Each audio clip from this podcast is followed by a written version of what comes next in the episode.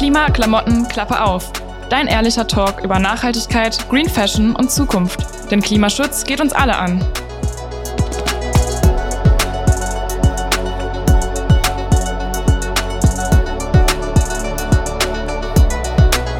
Heute mit Anni und Konsti.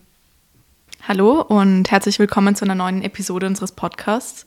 Ähm, bevor wir zum Thema kommen, ähm, starten wir doch gleich mal mit deiner Einstiegsfrage in die Folge, Anni. Ja, und zwar würde ich gerne wissen, bist du ein leichtgläubiger Mensch? Mm, leichtgläubig. Ähm, ich glaube, ich kann mich leicht überzeugen lassen, ähm, würde aber behaupten, dass ich grundsätzlich kritisch bin. Aber es ist schwierig, einen Überblick zu behalten. Okay. Ähm, wie sieht es bei dir aus? Ich glaube schon. Also ich äh, denke eigentlich schon immer erstmal, dass, dass das, was ich lese oder höre, ehrlich ist. Ähm, in manchen Dingen ist es vielleicht gut, in anderen eher weniger. Und damit sind wir eigentlich auch schon bei unserem heutigen Thema, dem Greenwashing. Wir wollen darüber sprechen, was genau dieser Begriff eigentlich bedeutet und wie es sich in der Textilindustrie bemerkbar macht. Und wir möchten auch nach Antworten suchen auf Fragen wie, woran erkennt man Greenwashing und warum ist es problematisch? Ähm, was bedeutet also Greenwashing oder übersetzt auch Grünwaschen oder Schönwaschen? Damit ist in erster Linie gemeint, dass Firmen, nicht nur, aber sehr intensiv im Textilbereich, ihre Produkte und ihr Unternehmen im Ganzen als umweltfreundlich labeln, obwohl dies nicht oder nur teilweise zutrifft. Es ist einfach eine Marketingstrategie, um ein neues Image zu erzeugen, auch eine neue Kundschaft anzulocken und den Markt zu erweitern. Das Konzept ist kein neues. Es gibt schon bereits seit Mitte der 1980er Jahre den Begriff äh, Greenwashing und schon seitdem werden unter dem Begriff solche Strategien beschrieben. Aber heute ist schon festzustellen, dass durch die intensive Nutzung digitaler und sozialer Medien dadurch neue Möglichkeiten für Werbung und Marketing, ein Anstieg an Greenwashing, an Green Labeling wird es auch genannt oder Green Branding feststellen lässt. Und da gibt es wiederum verschiedene Formen.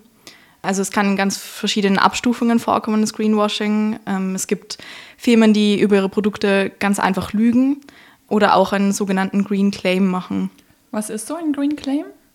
Also ein Green Claim ist im Prinzip eine Aussage eines Unternehmens oder einer Firma über ein gewisses Produkt vielleicht, dass es bestimmte nachhaltige Eigenschaften hat, dieses Produkt. Ähm, also zum Beispiel eine Jeans die aus Biobaumwolle hergestellt wurde, obwohl es vielleicht nicht mal der Fall ist, also gelogen.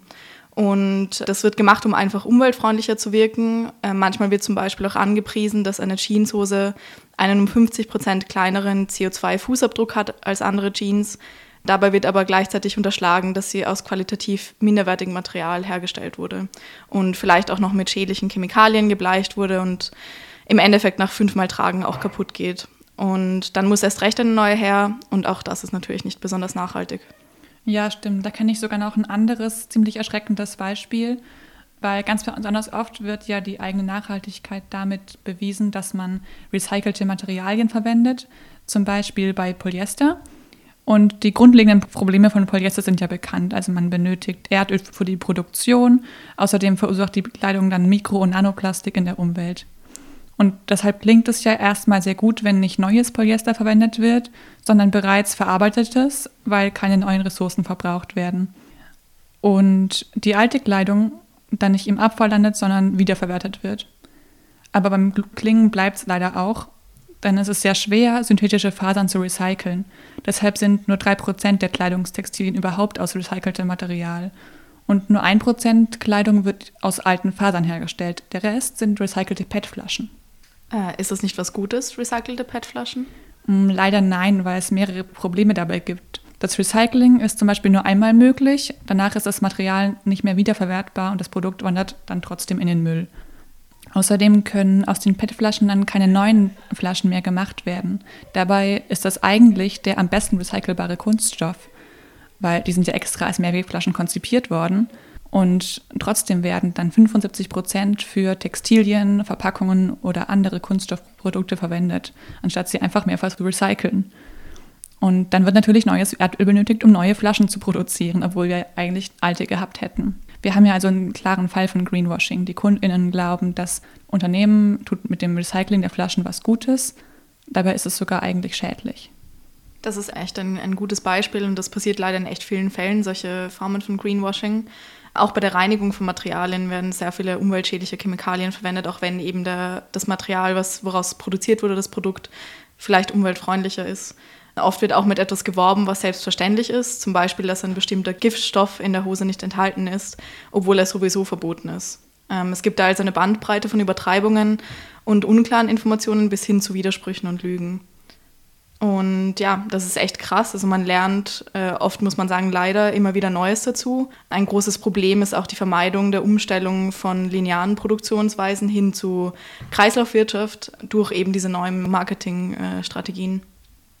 Und ja, also im Endeffekt müssen globale Modemarken eigentlich ihr äh, Geschäftsmodell von einem linearen Modell zu einer Kreislaufwirtschaft umstellen und können sich nicht mehr nur als Produzierende verstehen, sondern müssen viel mehr Textildienstleistende werden und gemeinsam mit ihren Kundinnen an der Veränderung der Produktion arbeiten. Denn trotz Änderungen bei der Nutzung gewisser Materialien und dem Versuch, Produktionsprozesse nachhaltig zu gestalten, kann keine tatsächliche nachhaltige Produktion erreicht werden. Es gibt dennoch viele Chemikalien, die eingesetzt werden, lange Transportwege und einfach eine Produktion in der Masse. Und äh, ich finde, da gibt es eine sehr treffende Aussage auch von Greenpeace. Ich zitiere, einem linearen Geschäftsmodell einfach nur einen grünen Anstrich zu geben, kann niemals nachhaltig sein. Und ich finde, das, das beschreibt eben dieses Greenwashing echt gut. Ja, auf jeden Fall. Genau. Und also kaum Unternehmen setzen eigentlich auf, auf Kreislaufwirtschaft. Das heißt, von tatsächlicher Nachhaltigkeit kann man selten sprechen, weil das grundlegende System nicht nachhaltig ist. Und da wäre eben ein echt großes Umdenken notwendig. Das ist mit so einer Art der Produktion und eigentlich Überproduktion nicht der Fall. Ja, spannend ist zum Beispiel auch, dass im Nachhaltigkeitsbericht von HM, also die haben ein sehr extensives Team, was an Nachhaltigkeit arbeitet eigentlich. Es gibt ja inzwischen häufiger, dass es solche Nachhaltigkeitsteams gibt, die genau. dann sozusagen daran arbeiten sollen, dass das ganze Unternehmen besser wird oder besser wirkt, je nachdem. Genau, und es ist ein wirklich langer Bericht, den die auch jährlich veröffentlichen dazu. Also es ist sehr wert, da auch reinzulesen. Wir können den gerne verlinken man hat nur das Gefühl, dass eben auch die Ziele, die dort gesetzt sind, sehr, sehr weit wegwirken von dem, was eigentlich jetzt die Situation ist. Und es gibt zum Beispiel ja einzelne so Kollektionen, wo HM versucht, mit mehr recyceltem Material zu arbeiten und so. Es gibt immer mehr Initiativen, aber dann gibt es eben eine Bandbreite an Produkten, wo das gar nicht der Fall ist. Und was eben spannend war, war, dass zum Beispiel ein Ziel von HM war, eben eine Art von Kreislaufwirtschaft bis 2040 zu erreichen. Und das klingt super. Dazu müssten sie aber eigentlich das gesamte Geschäftsmodell, mit dem sie seit Jahrzehnten arbeiten, ähm, umwerfen und das macht schon ein bisschen skeptisch. Und ja, klingt schon ein bisschen unrealistisch. Ja, und, und ich finde, also genau, sowas macht skeptisch und was sehr, sehr skeptisch macht, sind auch die vielen kleinen Symbole und Zeichen, die äh, Greenwashing mit sich bringt, die ähm, an vermeintlich nachhaltigen Klamotten angebracht werden. Und genau in Vorbereitung auf die Folge habe ich mich da auch nochmal damit ähm, genauer damit auseinandergesetzt. Und was hast du herausgefunden? Also erstmal lässt sich sagen, dass bei den Zertifizierungen und bei den Gütesiegeln, die sich eben hinter so kleinen Symbolen verstecken, ähm, sehr, sehr viel Unklarheit herrscht bei Verbraucherinnen und Käuferinnen, aber eigentlich auch bei Initiativen, die sich damit ähm, auseinandersetzen. Und selbst einen Überblick zu haben und zu wissen, welche Zeichen tatsächlich für eine nachhaltige Produktion stehen und welchen nicht wirklich zu vertrauen ist, das ist als, ich sage jetzt mal, Normalverbraucherin wirklich schwierig. Und was eben zu beobachten ist, ist, dass da auch ganz viel mit bestimmten Schlüsselwörtern, mit ähm, Abbildungen, die Nachhaltigkeit vermitteln oder auch Farben, besonders grün gearbeitet wird. Und ja, vieles wird da auch einfach erfunden oder ist eben möglichst grün gestaltet. Ja, das stimmt. Wir hatten da tatsächlich äh, letzten Herbst in der Uni ein Seminar dazu, also zu Nachhaltigkeitskommunikation. Und da haben wir unter anderem verschiedene Strategien von Unternehmen analysiert, die die potenzielle Kundschaft vom eigenen grünen Engagement überzeugen sollen. Da gab es dann Referate über die Automobilindustrie und Luftfahrt und Tourismus und Lebensmittel und natürlich auch Modeindustrie. Und da haben sich viele Strategien überschnitten, also was du schon erwähnt hast, irgendwie Schlüsselwörter. Und ganz besonders spannend fand ich eben, wie oft auch einfach Siegel erfunden werden. Da steht dann zum Beispiel drauf Go Green oder Save the Planet. Und es gibt aber kein Argument dafür, warum du ausgerechnet mit dem Kauf und dieses Produkts die Welt rettest oder besser machst, wie auch immer. Die sehen alle nett aus und je mehr grüne Blättchen du da hast und bunte, aber seriös wirkende Stempel auf einer Verpackung sind, desto nachhaltiger soll das Produkt wohl wirken. Dabei steckt hinter vielen keine Organisation und gar kein, also nichts, nichts, was irgendwie das rechtfertigen würde. Und Seither bin ich deutlich kritischer, was irgendwelche Aufdrucke angeht, bei denen ich nichts über die Kriterien dahinter weiß.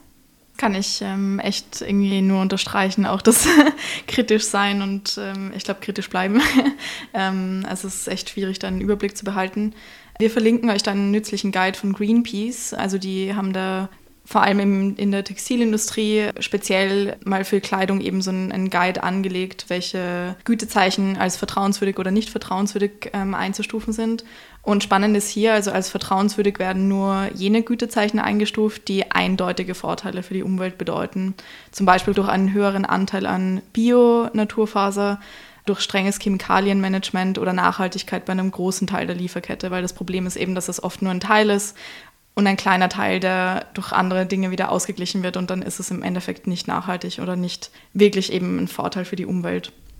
Und ich habe aus diesem Guide jetzt mal ein Beispiel ausgewählt. Ähm, das war nämlich spannend, das ist mir letztens bei einem kleinen Selbstversuch auch untergekommen. Das ist die Better Cotton Zertifizierung.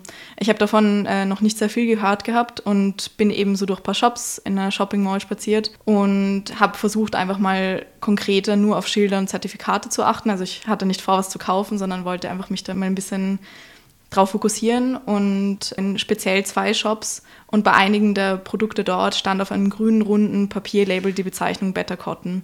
Und ähm, ich habe reingelesen und ich war verblüfft, weil an der Innenseite stand, durch ihre Entscheidung für unsere Baumwollprodukte unterstützen sie die Investition von C&A in die Mission von Better Cotton. Die Baumwolle wird über ein System der Massenbilanz bezogen und in Klammer, also es bezieht sich auf dieses Produkt, enthält daher möglicherweise kein Better Cotton. Ich habe mich gefragt, warum dann also das Schild, wenn es tatsächlich gar keine bessere Baumwolle enthält, so wie es sagt, es zu tun. Auch von Greenpeace wird diese Initiative, die Better Cotton Initiative, als absolut nicht vertrauenswürdig eingestuft. Ähm, also sie bringt praktisch kaum Vorteile und sie fördert auch nicht die Verwendung von Bio-Baumwolle, so wie sie vielleicht so zu versprechen mag. Es geht eigentlich nur um einen Maßnahmeplan, der eine faire Produktionsweise nicht wirklich voraussetzt, sondern es sind Maßnahmen, das sind ein bisschen Richtlinien, die da gesetzt werden. Ähm, es können dennoch Pestizide eingesetzt werden und Verarbeitungsschritte nach der Ernte der Baumwolle sind nicht berücksichtigt. Und Kontrolle, und das ist, finde ich, ein ganz wichtiger Punkt, findet hauptsächlich durch VertreterInnen dieser Initiative selbst statt, also durch die Better Cotton Initiative. Und ähm, außerdem können Unternehmen selbst einschätzen, ob sie quasi in diese Initiative hineinfallen. Also es gibt keine unabhängige Instanz dafür. Genau, und das ist, finde ich, also das ist auch für Greenpeace eben so ein ganz wichtiger Punkt bei vertrauenswürdig oder nicht vertrauenswürdig. Ich fand es eben ganz passend, dass äh, Greenpeace diesen Guide dazu auch Zeichentricke nennt. Oh, der mag ich das mit dem Begriff Zeichentricke. Sehr schön. Aber leider ist die Initiative damit ja nicht die einzige. Also die Changing Market Foundation, das ist so eine Stiftung, die setzt sich für einen nachhaltigen Wandel des Markts ein, also nicht nur umwelttechnisch, sondern auch äh, für soziale Zwecke. Die hat zehn große Zertifizierungsorganisationen untersucht, wie zum Beispiel The Textile Exchange. Und dabei wurde herausgefunden, dass alle zehn untersuchten Organisationen nur sehr niedrige Standards verlangen mhm. und sie selbst auch keiner Kontrolle unterliegen, wie du ja gerade eben schon erklärt hast. Ähm, und dann kann ich natürlich auch großzügig meine Zertifizierung, meine Siegel vergeben und eine Marke mit umweltfreundlich stempeln, wenn ich selber gar nicht offenlegen muss, nach welchen Vorgaben ich das Siegel vergebe und wenn mich selbst niemand überprüft und kontrolliert. Mhm. Also das ist, glaube ich, echt ein, ein wirklich großes Problem, weil diese Masse an Zeichen auch einfach ja, man hat keine Übersicht mehr. Ich glaube, das ist ein echt großes Problem und wir wollen euch damit jetzt nicht verunsichern. Also es gibt durchaus auch Zertifizierungsmöglichkeiten und Richtlinien für manche Materialien, auf die man sich verlassen kann. Zum Beispiel Zellulosefasern, die sehr umweltschädlich hergestellt werden, aber auch mit Verfahren, die deutlich schonender sind, gibt es ähm, ja eben bei den Zellulosefasern. Und äh, Unternehmen werden ähm, ermutigt, für Zellulose nicht auf bedrohte Baumbestände zurückzugreifen, sondern Materialien zu verwenden, die als Müll anfallen, wie Baumwollabfälle. Vielleicht auch so ein bisschen ein Ausblick schon auf nächste Folge. Also was benötigt ist, dass, dass Kundinnen einen besseren Überblick bekommen. Greenpeace sagt hier, dass äh, definitiv eine klarere Kommunikation mit Kundinnen wichtig wäre und keine nicht belegten falschen Darstellungen und Behauptungen auf jeden Fall über nachhaltige Produktion und als Orientierungshilfe für diese Kommunikation sollten die folgenden Punkte für jedes markeneigene Nachhaltigkeitslabel berücksichtigt werden. Es muss eine klare Berichterstattung geben über den Geltungsumfang des Labels, die Mengen und die Prozentsätze der Materialien, die im Label selbst und im Verhältnis zur Gesamtmenge des verwendeten Materials vertreten sind. Das ist eben auch dieses, der Punkt bei Better Cotton, dass es dieses so ein Missverhältnis eigentlich gibt und es ist unklar, wo ist Better Cotton enthalten und wo nicht, ähm, weil eben von dieser Massenbilanz gesprochen wird. Und es braucht klare Informationen für die VerbraucherInnen darüber, wofür das Label steht und was es nicht abdeckt, zum Beispiel welche Materialien, Prozesse oder soziale Aspekte dadurch nicht gedeckt sind. Es braucht eine transparente Rückverfolgbarkeit in der Lieferkette zur Herstellung des Produkts, auf dem einzelnen Produktlabel und auf der Website. Und deutlich sichtbare, unabhängige Überprüfung der Kriterien, die die Vergabe des Labels rechtfertigen. Das Greenwashing-Problem hat das enorme Potenzial für eine Fehlkommunikation über Nachhaltigkeit offenbart, die den Status quo aufrechterhält. Ähm, okay, danke schön auf jeden Fall für diesen, für diesen ausführlichen Bericht davon. Da sind ähm, viele wichtige Infos drin, wo ich denke, okay, die muss man sich erstmal durch den Kopf gehen lassen.